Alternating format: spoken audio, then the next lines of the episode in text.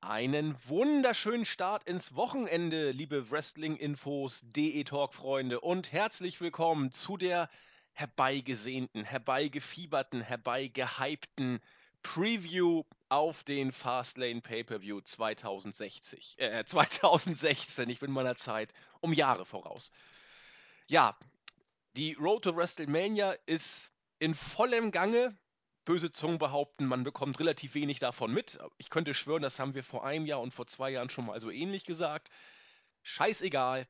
Wir sprechen trotzdem über den TLC Pay-Per-View mit bester Laune, so zumindest will ich da rangehen. Mein Mitstreiter zeigte sich eben schon in der Vorbesprechung etwas zurückhaltender. Mal gucken, wie er live on air drauf ist. Herzlich willkommen, der JME der Jens. Mahlzeit. Vorbesprechung, sowas hatten wir. Ja, sowas, als wir groß Hallo gesagt haben. Okay. Ja, wir wünschen euch natürlich nicht nur viel Spaß bei der Preview, sondern vor allem gute Gesundheit. Ich weiß nicht, irgendwie scheint ganz Deutschland derzeit wieder da niederzuliegen. Mich hat es auch erwischt. Leicht erkältet, leicht verschnupft. Ich äh, hoffe, dass es aber morgen wieder weg ist. Jens, wie geht's dir? Ach, im Moment gut. Also äh, um Grippegedöns äh, komme ich immer ganz gut drum herum. Ähm, sei gesegnet, das ist ja der Ich weiß absolute nicht. Knaller. Weil ich das letzte Mal Grippe hatte. Also ich glaube, so das letzte Mal so richtig mit Grippe, also so richtig mit Fieber und so, das könnte 2006 oder so gewesen sein. Also ab und zu habe ich mal so ein bisschen, aber nie jetzt so, dass ich jetzt zum Arzt gehen müsste oder so. Gute Abwehrkräfte. Respekt. Also ich, ich kenne Kollegen, die nehmen pünktlich zum Februar oder Januar, Februar und dann nochmal irgendwie zum Herbst jede Grippe mit. Und die leiden wie Hunde. Bei mir ist es so ein Mittelding. Na, egal. Wir wollen ja nicht über den Grippevirus sprechen, sondern etwas, äh, ja, was fast so schlimm ist. Nein, Spaß beiseite. WWE Pay-per-Views sind ja noch nicht auf dem Niveau von irgendwelchen Krankheitserregern. Da sind wir. ja, Je- Ja, Jens lacht. Äh, so weit weg sind wir manchmal nicht, aber äh, ich denke, so weit können Richtig, für Grippe bezahle ich nicht. wir. ja, das ist ja noch lustiger. Man zahlt quasi für seine, äh, ja, für seine schlechte Laune machende Show. Nein. Ja, wir haben es in den Raw Reviews ein paar Mal angesprochen. Du warst ja auch dabei. Äh, Ich will mich da auch nicht wiederholen, aber so richtig toll ist der Aufbau nicht. Wo früher mal Fäden waren, sind heute Matches, eine Main Storyline, um die sich vieles dreht, Alles dreht. alles dreht und der Rest, der ist dann irgendwie da. Oder ist das zu böse formuliert? Nö, genau das ist es. Also, ähm, wenn ich mir jetzt die Karte angucke, würde ich mal behaupten, naja, der Main Event ist eine Storyline. Das lasse ich mal durchgehen als Storyline, auch wenn sie jetzt nicht unbedingt neu und gut ist. Und eigentlich sogar vollkommen bescheuert ist, aber da sage ich dann später noch was dazu. Ähm, aber, ja, Jericho gegen AJ Styles mit viel Wohlwollen. Aber der Rest, der ist, äh, ja, okay, das Divas Take Team Match, naja, kann man mit Wohlwollen. Also, Divas Take Team Match und Jericho gegen äh, AJ Styles, sagen wir mal, jeweils eine halbe. Ja, Und im Main Event gibt eine ganze, da haben wir zwei. von 1, 2, So. 3, 4, 5, 6, 7 Matches mit der Pre-Show. Ja. Das ist kein hoher Prozentsatz. In der Tat. Aber äh, ich glaube, wir müssen auch im Vorfeld gar nicht mehr so viel dazu sagen, weil wer die Reviews verfolgt, äh, der oder wer Raw selber guckt, der äh, braucht da keine Leute, die ihm das vorplappern. Das erkennt man auch als Blinder mit äh, Krückstock sozusagen. Deswegen gehen wir doch einfach mal in die Card und ich finde auch schon, ja, bei der Art und Weise der Card selber merkt man oder me meine ich zumindest ab und zu zu merken, schon oder schon zu erkennen, wo wo die Krux liegt. Es, es geht nämlich schon mit dem Pre-Show-Match los. Das Pre-Show-Match geht um die United States Championship. Mal wieder geht es um Kalisto, der jetzt gerade Champion ist, obwohl es keiner mehr so richtig mitkriegt, habe ich das Gefühl, in der Raw-Ausgabe. Die Lucha Dragons sind wieder da und nebenbei hat Kalisto noch den Gürtel. Das wirkt alles ein bisschen deplatziert im Moment. Er darf auf jeden Fall gegen Alberto Del Rio antreten, der ihn vorher hatte und der ihn vielleicht auch wieder kriegt. Das weiß man alles nicht so genau. Die Stipulation ist interessant, Two out of Three Falls Match. Und das Ganze scheint, weil es ja wohl das äh, die Fehde in Anführungszeichen beendende Match sein soll, so interessant zu sein, dass man es gleich in die Pre-Show packt. Was sollen Ja. wir uns davon erwarten, Jens? Ja, was soll man sich davon erwarten? Also im Grunde ähm, geht, man, geht man mal positiv ran und wenn man positiv rangeht, kann man sagen, ähm, es wird sicherlich ein gutes Match, weil ähm, äh, bisher haben die eigentlich immer eine ansprechende Leistung abgeliefert.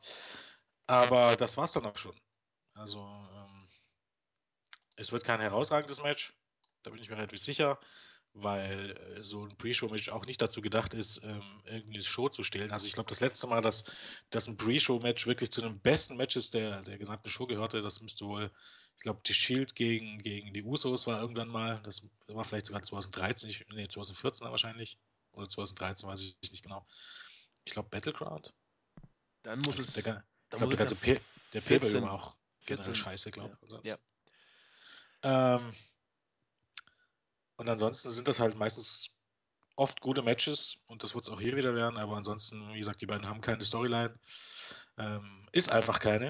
Ähm, eine Fehde haben sie. Fehde kann man das schon nennen, ich meine, ähm, aber Storyline haben sie keine.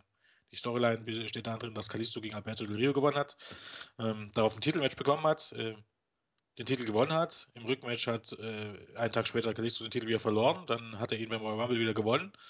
Und jetzt gibt es wieder ein Rematch und eine Storyline, dahinter steckt einfach keine Story. Es gibt einfach keine Story. Alberto Rio hatte nach seiner Rückkehr doch überhaupt gar keine Story. Und Kalisto als Einzelwrestler und als Take-Team-Wrestler im Main Roster auch noch nicht. Seit noch nicht ganz einem Jahr. Es gibt einfach keine Storyline. Im Grunde ist das das, was man, früher hat man immer gesagt, New Japan und so, ähm, ja, das ist nichts für Entertainment-Fans oder für Fans von WWE, weil da gibt es keine Storylines, da gibt es einfach nur Matches. Also irgendwie gibt es bei WWE auch nur noch Matches. Denn die ganzen Backstage-Segmente oder alles, was man hat, kann man im Grunde weglassen, weil die, man erzählt ja keine Stories mehr. Nee. Von daher, äh, und ich gehe äh, ziemlich sicher davon aus, dass Alberto Rio den Titel sich holen wird. Dass er ihn holen wird oder nicht holen wird? Dass er sich ihn holen wird. Ja, das steht. Sin Cara ist wieder da. Im, im, beiden treten ja schon wieder als Take-Team an. Mit Kalista macht man einfach nichts. Ist ja einfach nur mal ein Fakt. Ähm, als Take-Team braucht er den Titel nicht. Und ja, da wird ihn halt Alberto Del Rio rumschleppen. Aber wie gesagt, auch da sind wir wieder an einem Punkt angelangt. Der Titel war so lange einigermaßen von Relevanz, so lange wie ihn John Cena hielt. Und tatsächlich auch nur, weil, er ihn, weil es John Cena war und er ihn jede Woche verteidigt hat. Storylines gab es mit ihm eigentlich auch nicht, die sich um den Titel drehten. Oder habe ich da was verpasst? Gegen Kevin Owens ging es eigentlich nicht um den Titel. Gegen Rusev ging es auch nicht um den Titel. John Cena hatte ihn einfach halt nur. Und er hat gute Matches jede Woche abgeliefert ähm, im letzten Jahr. Aber Storyline gab es da auch nicht und jetzt ist der Titel wieder absolut wertlos. Ist vollkommen irrelevant, wer diesen Titel hält, weil Alberto Del Rio, seitdem er ihn gewonnen hat, hatte er nicht eine. Ähm, Jack Swagger, ja, die hatten zumindest eine Vorgeschichte. Aber ähm, ja, ist nicht viel. Also ich will, ich, ich bemühe mich ja hier nicht allzu viel äh, negativ zu sehen, aber es gibt für mich einfach im Moment nicht viel Positives. Nee, Und da ja, mach weiter. muss ich auch entschuldigen sagen, ich bin hier nur dabei, weil Julian nicht kann. Ja, so, weil es einfach niemand anders gibt, der wollte.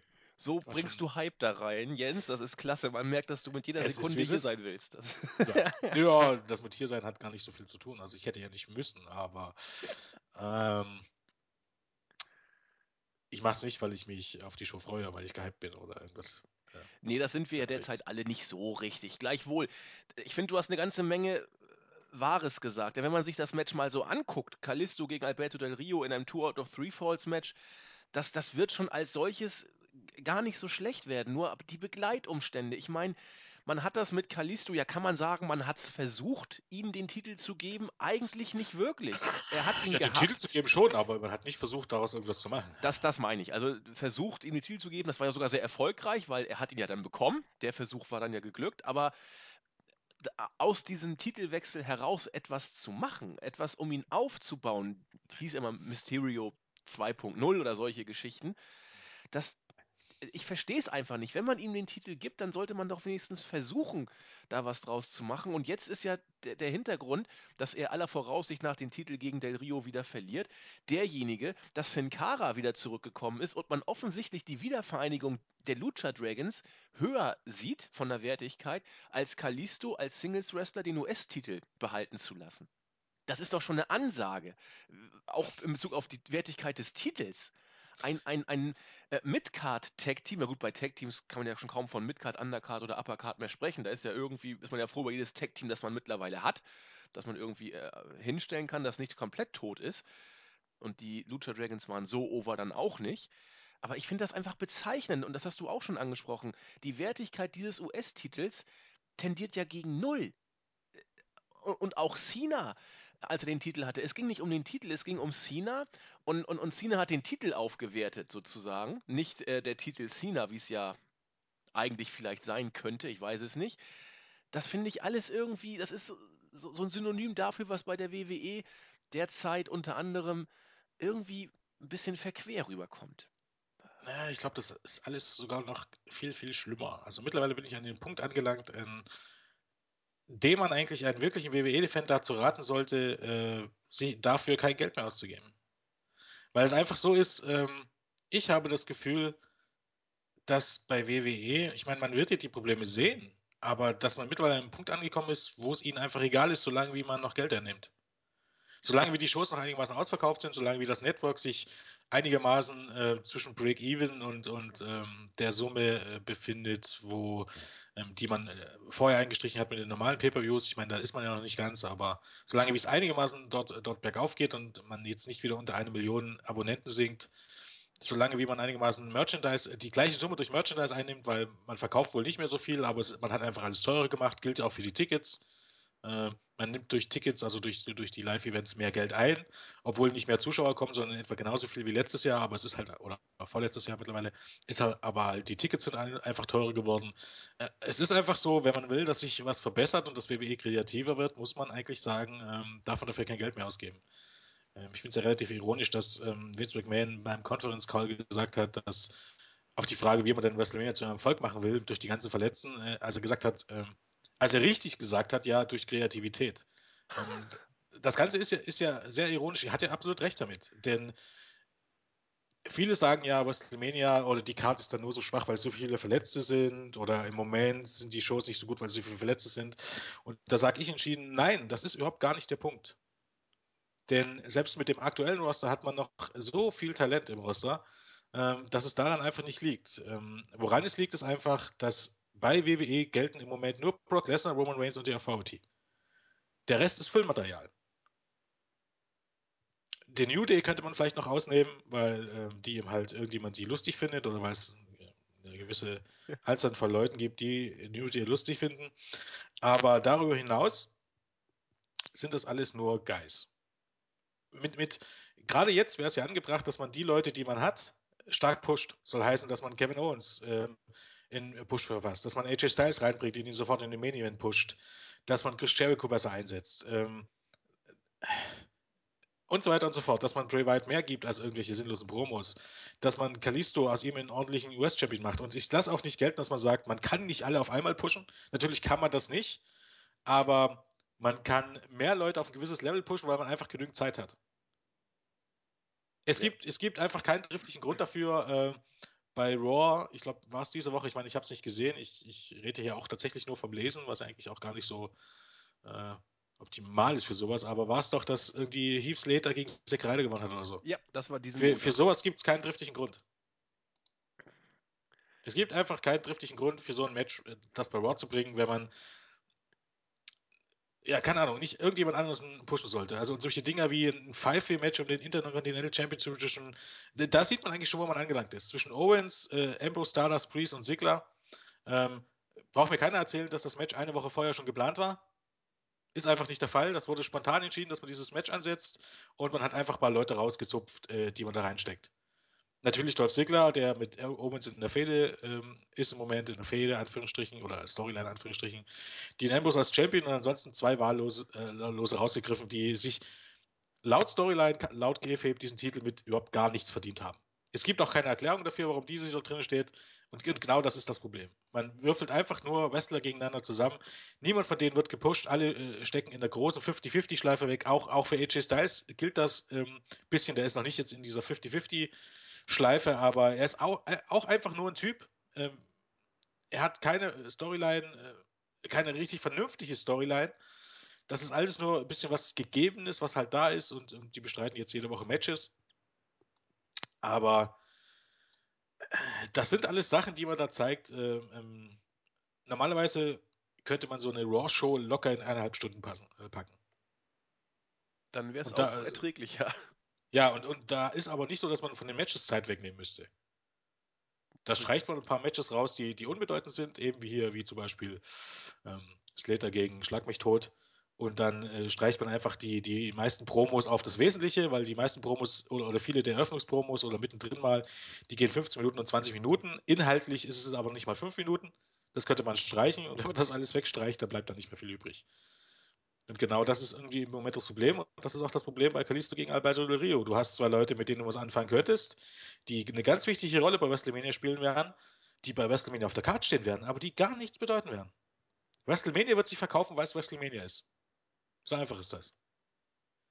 Und wer jetzt wirklich glaubt, nach Fastlane geht es dann wirklich los, ich meine, das haben auch alle geglaubt, im neuen Jahr geht es dann wirklich los, nach Royal Rumble geht es dann wirklich los, nach Fastlane geht es wirklich los, es wird gar nichts losgehen. Was passieren wird, ist, der Undertaker kommt dann irgendwann wieder, es macht einen Gong, äh, ist, der Gegner vom Undertaker steht sich raus, dann gibt es noch jeweils mal eine Promo vom Undertaker und vom Gegner des Undertakers und das war's. Und das wird der Aufbau sein. Es wird dahinter keine Storyline stecken, sage ich jetzt voraus, dürfte mich für voll nehmen. Egal wer der Gegner wird. Es wird dahinter keine Storyline stecken. Denn die Storyline müsste, jetzt, müsste man ja jetzt schon aufbauen. Richtig. Und im Grunde baut man bis auf den Main Event für WrestleMania gar nichts auf. Das stimmt. Und beim Taker ist die Prognose auch nicht so gewagt, denn man muss ja nur die Vorjahre sich angucken, wie es da gelaufen ja, ist. Bray richtig. Wyatt, Brock Lesnar, CM Punk wurden ein bisschen, da spielten aber andere Umstände eine Rolle 2013, warum da sowas wie eine Storyline zustande kam. Ähm, und dann davor war es ja Triple H, die Geschichte. Aber das war. Da war eben, auch keine Storyline. Genau. Das war kurzfristig. Also gerade das zweite Mal war ja vollkommen dümmlich. Also der Grund ja. für das zweite Match. Richtig. Hunter verliert gegen Submission wesentlich schlimmer als durch Pinfall, ja, eine Submission. Submission ist, er hat klar ausgegeben und erzählt dann, dass er den Undertaker eigentlich besiegt hat. Das ja. ist alles so dumm. Danach hat man es ein bisschen gerettet durch dieses ganze, ähm, ja, Shawn Michaels konnte den Undertaker nicht besiegen, also durch die, durch die Shawn Michaels Einbesiegen von Shawn Michaels hat man es ein bisschen gerettet dann. Aber viel war das zumindest vom Grund her nicht, aber zumindest das Ansatz. Und dieser Ansatz ist jetzt auch nicht mehr da. Ähm, ja, wir kommen ja dann beim Main Event noch drauf. Also es ist genau. ähm, nicht viel. Es gibt einfach keine Storylines mehr. Die Zeiten sind vorbei. Und das wundert mich echt tatsächlich. Na gut, ich meine, in Deutschland ist, man kann Deutschland einfach nicht mehr in den USA vergleichen. Dass es in Deutschland boomt, hat wirklich was damit zu tun, dass äh, das Wrestling ähm, mehr oder weniger ja fast zwei Jahrzehnte vollkommen weg war aus der deutschen Öffentlichkeit und jetzt kommt es halt wieder. Und jetzt wird es halt auch stark gepusht und ähm, das ist halt auch ähm, wollen wir mal schauen, wie lange das anhält. Ähm, ist ja gut so lange, wie es anhält. Also es freut mich ja trotz allem dann auch tatsächlich. Aber ähm, es liegt nicht daran, dass WWE so gut ist. Und das sieht man eben halt. Da muss man nur einen Blick in die USA schauen. Ähm, das sagt, glaube ich, vieles aus.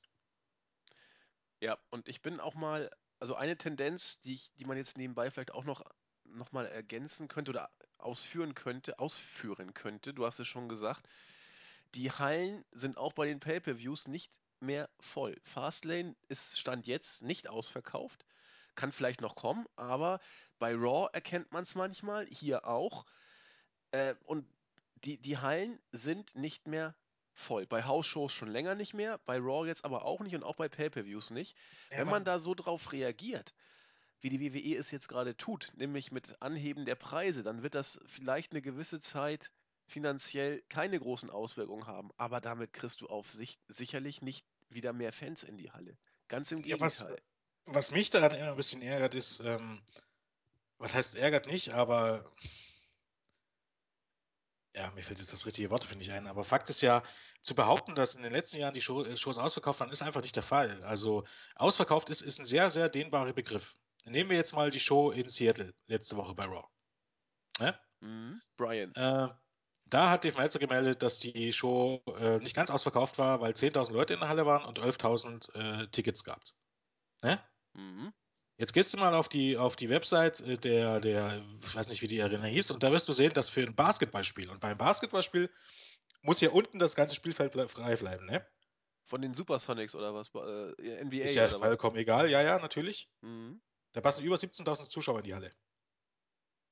Und ein Basketballspiel, da muss unten mehr Platz bleiben als bei, beim, beim WWE.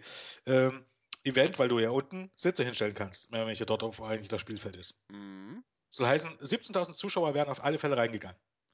Hätte man also alle Tickets verkauft, hätte man trotzdem nur 11.000 verkauft in die Halle gehen 70.000 rein. Selbst dann wäre es nicht ausverkauft gewesen. Ausverkauft nennt man es nur, weil man von Anfang an weniger Tickets in den Verkauf gibt. Alles klar. Ne? Das- heißen, gewisse Bereiche sind schon eingeplant, dass die leer bleiben. Man gibt gar nicht so viele Tickets raus, wie überhaupt in die Halle passen. Deshalb ist ausverkauft schon immer ein sehr, sehr dehnbarer Begriff. Und WWE hat es einfach drauf, das genauso zu machen. Bei Pay-Per-Views äh, gibt es 12.000 Tickets im Verkauf. Die 12.000 Tickets gehen weg und dann sagt man, es ist ausverkauft, obwohl in die Halle äh, 16.000 Zuschauer reingehen. Und WWE gibt dann aber 16.000 Zuschauer bekannt. Das ist ja das Lustige. Das ist ja das Lustige. Fast alle Zahlen, Zuschauerzahlen, die WWE bekannt gibt, sind geschönt. Die wahren Zahlen würde man erst dann im, im erfährt man überhaupt gar nicht. Sondern ähm, wichtig ist für WWE nur, dass man dann in den Geschäftsberichten die wahren Einnahmen offenlegt. Das ist das einzige Wichtige. Das, äh, bei WrestleMania sieht das immer ganz gut. Äh, die, die, die mehr davon, dass bei WrestleMania äh, 3 waren es, glaube ich, wie viele Zuschauer waren, waren es gar nicht, weil, die, weil dort gar nicht so viele Leute reinpassen. Und das wird auch dieses Jahr wieder so sein. Man wird dieses Jahr über 100.000 Zuschauer bekannt geben und es werden am Ende 90.000 sein. Reell. Immerhin. Ja, natürlich, das ist immer noch eine ganze Menge, aber das ist halt, äh, ne? so geht WWE halt vor. Und dementsprechend ist das mit dem Ausverkauftsein sehr, sehr, sehr relativ schon seit jeher gewesen. Also ähm, äh, natürlich hat man immer noch, äh, die, sind die Hallen immer noch äh, genügend voll und dadurch, dass die Ticketpreise angezogen sind, ähm, nimmt man stellenweise sogar mehr ein als in den Vorjahren. Also da brauchen wir ja nicht drüber reden, aber es ist ja letztendlich so, solange die Leute die Tickets kaufen, dann kommt man mit jedem Mist durch. So einfach ist das ja. Und das kann ihnen jetzt so lange egal sein, bis man die neuen TV-Verträge verhandelt. Erst dann äh, wird das richtig äh, zum Problem werden. Und wenn man jetzt ganz ehrlich ist, für das Network ist es schon ein Problem, weil eigentlich sollte man jetzt zu diesem Zeitpunkt, wo man weltweit ist, nur noch China, Philippinen und Thailand fehlen, weltweit. Und äh, es ist jetzt kein großes Geheimnis, dass in China, Philippinen und in Thailand Wrestling überhaupt gar keine Rolle spielt. Dort gibt es keine Wrestling-Tradition. Ähm, hat man ja schon daran gesehen, dass jetzt beim letzten Bericht ähm, im November ging das Network, äh, hat die immer so große Stücke auf Indien gehalten. Ne? Indien ist so ein großes Land und da, äh, da boomt dann das Network und dann geht es dann steil auf drei Millionen Abonnenten zu. Jetzt ist man also im November im, im, gestartet und äh, die internationalen Network-Abonnenten sind um 20.000 gestiegen. Yay! Weiß natürlich keiner, ob die 20.000 alle aus Indien sind, aber nehmen wir mal an, alle 20.000 oder 25.000, nehmen wir mal an, 5.000 sind anderswo abgesprochen, abgesprungen. 25.000 Inder haben sich das Network bestellt. Indi Indien hat eine Milliarde äh, Einwohner. So ungefähr kann man das auch in China rechnen, wahrscheinlich sogar noch ein bisschen weniger, weil äh, Indien hatte zumindest den Great Khali und hatte zumindest äh, Mahabali Shira bei, bei ähm, TNA, also heißen da sind zumindest bei Wrestler, bei Wrestler her. Indien, ich glaube WWE äh, geht auch ab und zu auf Indien-Tour, also da ist wenigstens ein bisschen Tradition. Da in China gibt es sowas gar nicht. Äh, WWN, ähm, also Evolve und Co. waren, ähm, ich weiß gar nicht, war es 2014 in China, ähm, dort waren die Hallen noch relativ voll, aber die wussten überhaupt gar nicht, was sie da sehen. Die kennen das einfach gar nicht. Soll heißen, dass dort viel Geld für so einen Streamingdienst ausgegeben ist von den Milliarden ähm, Chinesen, ist einfach nicht der Fall. Und da kommen halt nochmal 30.000 dazu oder so. Und zum jetzigen Zeitpunkt wollte man eigentlich äh, an dem Punkt, wo man jetzt angelangt ist, schon zweieinhalb äh, Millionen ähm, Abonnenten haben. Oder bis drei Millionen Abonnenten. Und davon ist man sehr, sehr, sehr, sehr weit entfernt. Die halte ich auch nicht für realistisch auf sich, die drei Millionen. Das wird man sehen. Nein, das wird man wohl über Jahre nicht schaffen. Nein, nein, nein. Also 1,2, 1,3, das ist für die nächsten Monate, glaube ich, die, die Wertigkeit, die man erwarten darf, die auch bleiben wird. Es, Ich glaube, bei WrestleMania werden wir uns so bei ungefähr bei 1,5 befinden. ja, es wird aber wieder runtergehen. Da bin ich Danach geht es wieder runter. Ich denke, Genau. die, das, was wir dieses Jahr bei WrestleMania haben, wird so ein bisschen der Peak sein für die nächsten Jahre. Genau. Das glaube ich auch. relativ sicher. Man kann sich irren, man, es kann immer ein bisschen bergauf gehen, aber äh, das Ganze geht in Wellen. Also es gibt genügend äh, Fans, die gar nicht kündigen werden über das ganze Jahr. Einige werden dann so ein bisschen Ende des Jahres beim SummerSlam dann wieder. Ich glaube, bei 1,5 gegen 1,5 wird es bei WrestleMania sein oder am Tag nach WrestleMania und dann wird es ein bisschen bergab gehen und nächstes Jahr wird es wieder in die Richtung gehen, aber viel mehr wird es nicht werden. Das denke ich auch. Wird für die WWE irgendwo jetzt nicht schlimm sein, aber auch nicht das, was man sich mal erträumt hatte. Also ich sag mal so, äh, Break-Even-Point ist wie gesagt äh, eine Million, da ist man schon, also man verliert mit dem Network nichts, aber um genauso viel einzunehmen wie vorher mit Pay-Per-Views, braucht man ungefähr die 1,5 Millionen. Das soll heißen, man ist finanziell, hat man sich nicht verschlechtert, man ist gut aufgestellt. Das einzige Problem ist, man hat den Anlegern ähm, eben ähm, 2 äh, bis 3 Millionen versprochen und dementsprechend wird die Aktie runtergehen. Richtig. Da kann man noch so viel Geld einnehmen und das kann noch so gut sein, wenn die sehen, dass, dass da nichts mehr aufgeht. Für jedes Mal, wenn die was, die Aktie wieder ein bisschen einbrechen. War ja letzte Woche auch der Fall. Die Zahlen waren wirklich gut. Man hatte Rekordeinnahmen, keine Rekordgewinn. Großer Unterschied. Man hat so viel Geld eingenommen wie noch nie, aber natürlich auch so, wahrscheinlich so viel Geld ausgegeben wie noch nie. Und man hat nicht so viel eingenommen wie noch vor drei, vier Jahren, also Gewinn. Und am Ende ging die Aktie runter, weil eben das Network auch runterging. Letztendlich weil es 50.000, allein in den USA 50.000 Network-Abonnenten weniger waren. Und da fragt man sich natürlich, warum ist das der Fall? Naja, das geht jetzt zu weit, glaube ich. Wir waren bei Fastlane. Ja, aber man kann ja gerade bei so einem Pay-Per-View auch mal abschweifen.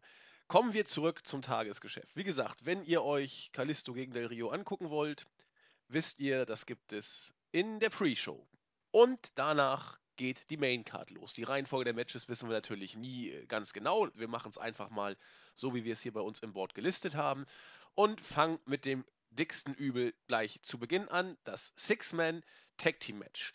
Die Wyatt Family, Stand jetzt werden es Luke Harper, Eric Rowan und Braun Strowman sein. Ist das eigentlich bestätigt, dass das die drei sind? Ray Wyatt nicht dabei? Ach, der muss ja nachher noch eingreifen, okay. Ähm, ja, werden gegen, die Big, äh, gegen The Big Show, Kane und Ryback antreten. Großartig aufgebaut das Ganze. Wir erinnern uns alle an den bahnbrechenden Main Event bei Raw vergangene Woche, wo dieses Match dann irgendwie aufgebaut wurde. Unvergessen der Sunset Flip von Luke Harper über den heranstürmenden Ryback außerhalb des Rings. Ganz große Klasse. Und Kane kommt mal wieder aus dem Ring gekrabbelt, packt sich zwei Wyatts und lässt sich von denen elegant in den Ring ziehen. Ach, da stimmt immer wieder alles. Äh, und damit wurde in der letzten Raw-Ausgabe dieses Match gehypt. Böse Zungen behaupten, man hat es auf die Karte geklatscht, um noch irgendwas drauf zu packen. Storyline gibt es hier zu dieser Geschichte eigentlich nicht wirklich, außer dass die Wyatts sich mal vorher mit Big Show angelegt haben. In Ordnung. Aber das ist ja eine Verlegenheitslösung oder ist es einfach nur scheißegal? Was ist das, Jens? Wenn man es positiv, das ist ein ganz großer Autounfall, wenn man es positiv nehmen will. Also, ohne jetzt zu viel haten zu wollen. Caden Ryback, Eric Roman und Braun Strowman ist, glaube ich, wrestlerisch das Schlimmste, was du derzeit im ganzen Roster findest. Ja. Luke Harbour ist ganz gut, The Big Show für seine Größe, naja, auch The Big Show, das ist einfach nicht mehr zeitgemäß. Groß sein bringt dich heutzutage nicht mehr weiter. Dafür ist die Qualität viel zu sehr gestiegen. Wer will denn heutzutage noch langsam bewegende Leute sehen, die sich gegenseitig auf, auf die Brust schlagen? Das ist so 1970 schlimm. Das ja. Match wird relativ kurz gehalten und es wird ein Squash werden und letztendlich, wenn man es positiv sehen will, baut es halt so ein bisschen die Storyline auf, dass man jetzt sagen kann, wenn dann das passiert, was alle erwarten und was passieren wird im Main Event, das macht alles Sinn, weil die White Family ist hinter den Titanen her, bla bla bla bla bla bla bla bla. Aber ansonsten ist das ein ziemlich großer Autounfall. Ja. Ich muss ja immer lachen, diese News, dass Braun Strowman angeblich besser ist, äh, als viele behaupten. Das ist das, das ist das Ding. Auch, auch ganz ehrlich, da habe ich auch dann gezweifelt an, an Bro Wrestling Insider. Weil das ist einfach unmöglich. Soll ich dir sagen, warum es unmöglich ist? Ich glaube, dass der athletisch ist. Ich glaube, dass der vielleicht so ein äh, bisschen schneller rennen könnte oder einen Splash zeigen könnte oder den einen oder anderen Slam oder so. Aber er könnte kein besserer Pro-Wrestler sein. Er könnte ein paar Moves mehr. Ein paar Moves macht aber keinen besseren Wrestler. Soll ich dir sagen, was nämlich das Problem ist? Dass er viel zu spät um bessere, angefangen hat. Nee, um besserer Wrestler zu werden, brauchst du Praxis. Ja. Musst du Matches bestreiten. Das lernst du nicht.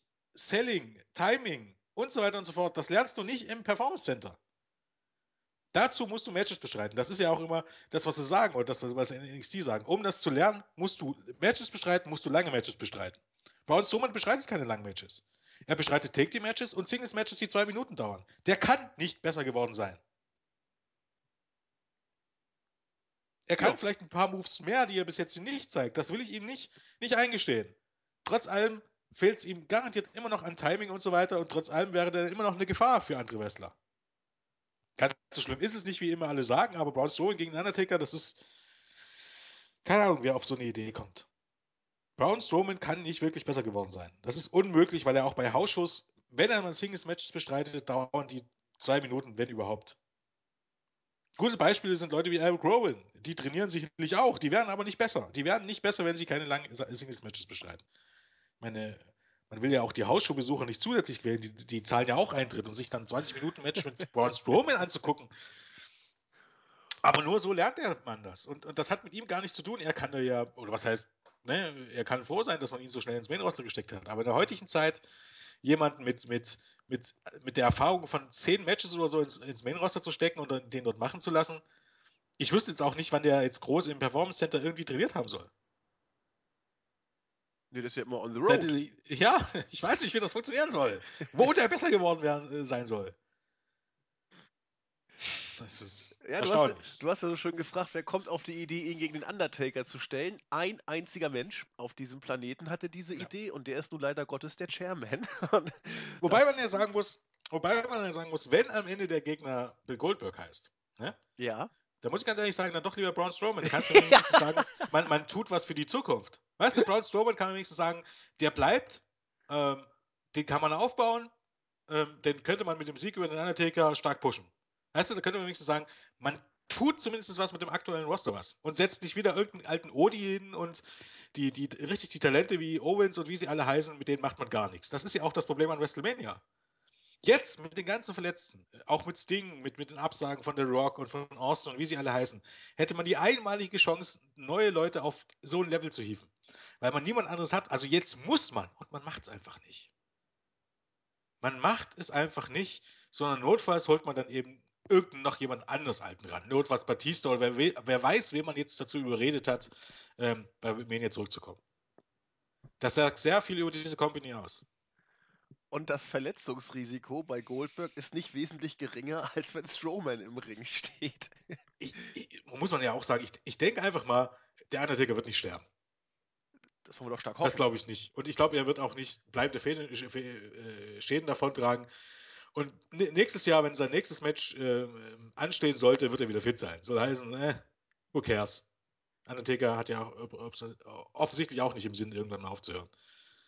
Soll heißen, äh, wenn er sich auf das Match einlässt, dann muss er eben halt mit den, mit den WWs am Ende leben. Äh, sterben wird er davon nicht, egal ob er gegen Strowman gegen, oder Bill Goldberg äh, äh, antritt. Aber für mich persönlich ist das halt auch nicht viel. Weißt du, ich bin, ich bin ja eigentlich relativ einfach gestrickt. Äh, für mich gibt es bloß äh, zwei verschiedene Möglichkeiten auf Matches, äh, wo ich gehypt bin. Und zwar Matches, wo ich genau weiß, wo meine Lieblinge antreten, wo ich genau weiß, ähm, das wären großartige Matches. Und ähm, die Matches habe ich noch nicht 10.000 Mal gesehen, auch so ein ganz wichtiger Punkt. Dann bin ich da meistens gehypt, wenn ich jetzt weiß, keine Ahnung, dass äh, bei Ring of Honor Adam Cole gegen Jay Lethal antritt und äh, das wird ein 20 Minuten, 25 Minuten Match. Das Match habe ich noch nicht gesehen. Das wird der Main Event und es geht um den Titel selbst ohne großen Aufbau wüsste ich da ganz genau, das Match gucke ich mir an, das wird großartig. Oder bei PWG, keine Ahnung, was auch immer. Da weiß ich, das ist großartig, bin ich zufrieden. Ähm, oder es muss nicht mal das großartigste Match werden, sondern man hat einfach eine gute Story. Es geht, es geht, einfach, es geht einfach um was, äh, man hat einen guten Aufbau und das wird jetzt der große Peak des Ganzen. Da bin ich auch zufrieden. Einfach zwei Dinge. Aber nun einfach Matches, also zum Beispiel bei AJ Styles gegen Chris Jericho, äh, ist so ein gutes Beispiel einfach nur Matches zu zeigen und immer wieder und immer, oder, oder eigentlich eher Kalisto gegen Alberto Del Rio. Ich weiß, dass es ein gutes Match wird, ich kann mich aber nicht darauf freuen, weil, weil die Qualität, die es haben wird, habe ich schon dreimal gesehen. Und ansonsten fällt jeglicher Hype. Das ist, das ist nun mal einfach so. Deshalb sind es einfach nur Matches und deshalb ist WWE für mich im Moment nichts, auf was ich mich tatsächlich freuen kann. Ich, ich werde mir Fastlane sicherlich auch angucken, aber es ist jetzt echt nicht so, dass ich jetzt sagen könnte, wow, dafür muss ich runterbleiben. Ich bin jetzt tierisch gehypt, sondern ich weiß, es wird, wird eine Show, es wird wahrscheinlich eine gute Show wirklich verändern wird es nicht.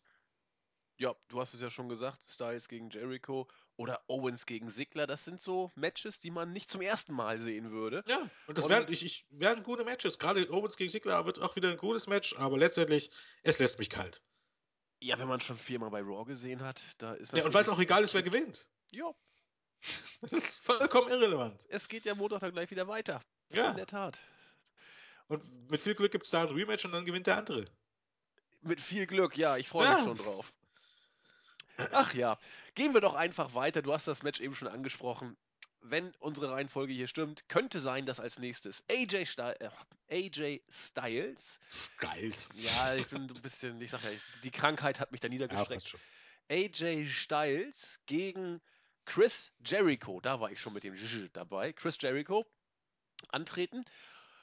Ja, Styles hatte sein Royal Rumble-Debüt hingelegt, hat großartige Reaktionen bekommen. Sein Auftritt im Rumble selbst war alles andere als schlecht. Ich gehöre zu denen, die sagten, ja, aber auch nicht überragend. Es war okay. Und danach hat er, ja, diese, wollen wir es Fehde nennen? Ja, nennen wir es eine halbe Fehde, hast du es genannt, gegen Chris Jericho. Sie hatten bei Raw ein Match, das hat AJ Styles mit Einroller gewonnen.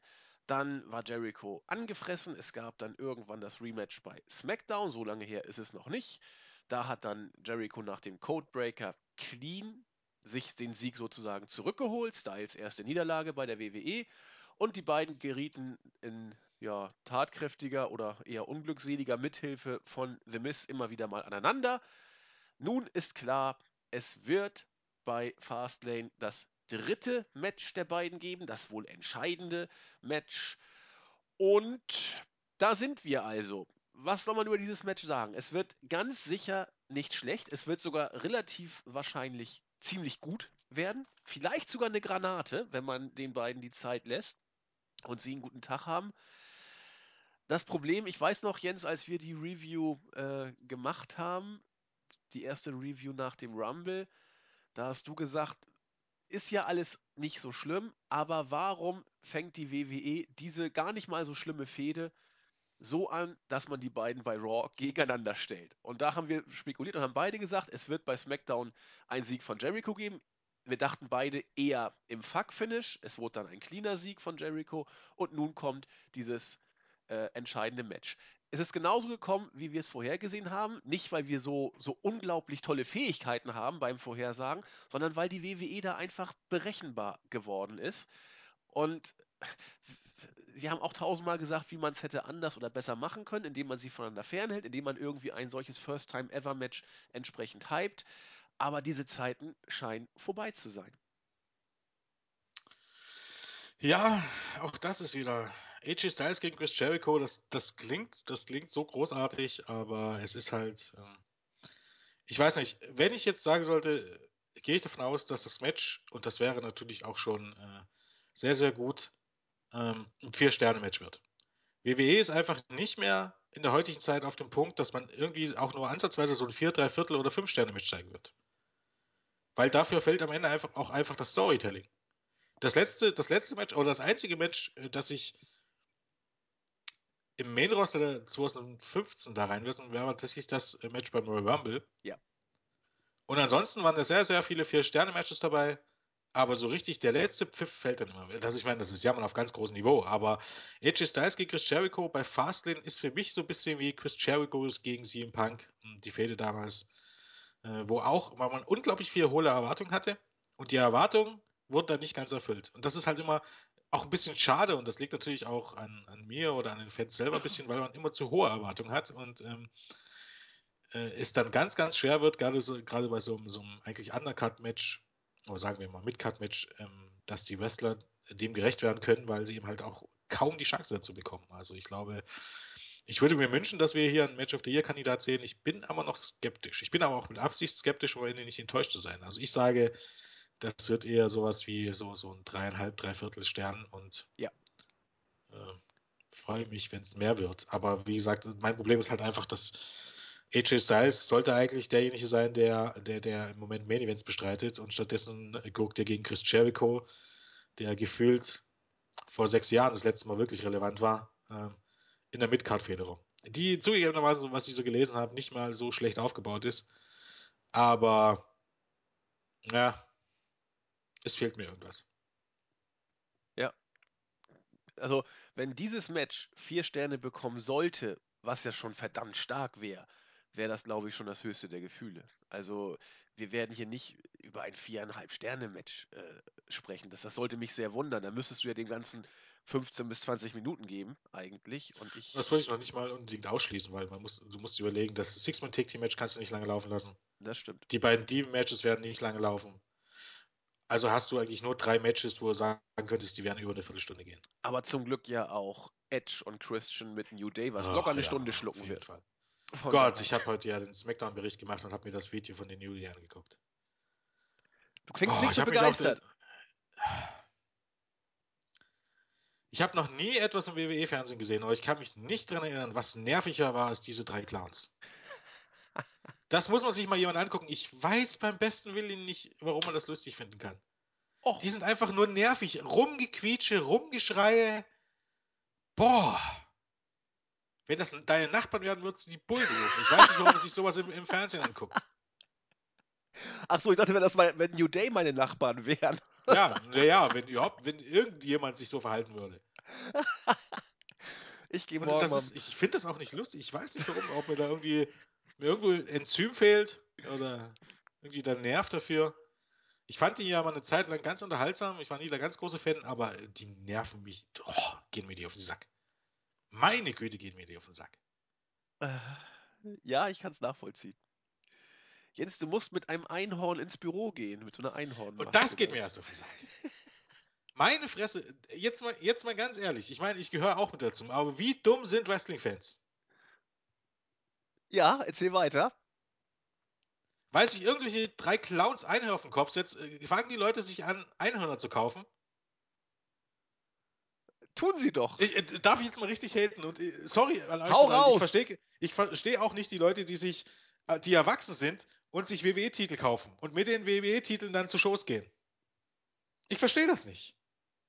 Kannst du mir das erklären? Nein. Aber die kosten ja auch Schweinegeld. Ja, das, das, ist ja, das ist ja der Punkt. Ich meine, als Kind verstehe ich das. Ne? Ist alles logisch. Ich verstehe das auch, ich verstehe das auch, wenn ich sammle. Also, dass ein Erwachsener sich das kauft, weil die Dinger schick aussehen und weil man die sammelt, verstehe ich auch. Mit denen aber zu Shows zu gehen oder uns irgendwo zu posieren und das auf Twitter zu posten oder weiß ich was nicht. What the fuck? Ich weiß What es nicht, fuck? ob das vielleicht so eine Art, wie soll ich sagen, Nerd-Gen ist. Die gehen ja auch mit Star Trek-Uniform durch die Gegend. Man weiß es nicht. Ja, ja, okay.